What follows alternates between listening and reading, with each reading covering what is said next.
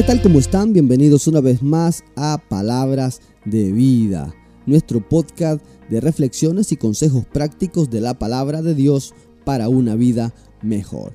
El Salmo capítulo 30, el verso 11, en la nueva traducción viviente dice, Tú cambiaste mi duelo en alegre danza, me quitaste la ropa de luto y me vestiste de alegría. Podremos estar viviendo un tiempo muy oscuro, donde la adversidad es evidente, pero donde el poder de Dios también es real y se hace manifiesto, porque para experimentar las grandes victorias tendremos que vivir grandes batallas. David en este salmo está dando gracias porque experimentó un milagro de sanidad.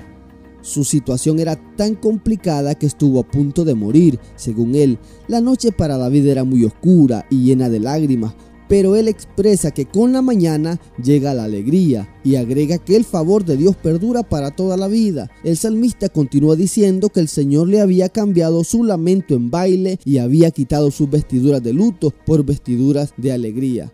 Por muy oscuro que se vea y por muy larga que sea la noche, debemos de confiar que la mañana llegará y habrá un nuevo amanecer y con ella llegará nuevas misericordias, así como David recibió su milagro y fue levantado, así nos sucederá a nosotros. Nos levantaremos de esta temporada oscura porque saldrá el sol de justicia para alumbrar nuestras vidas y lo que hoy nos causa dolor y lágrimas mañana será nuestro gozo porque Dios transforma el lamento en alegría. Ahora tenemos paz y no hay más temor.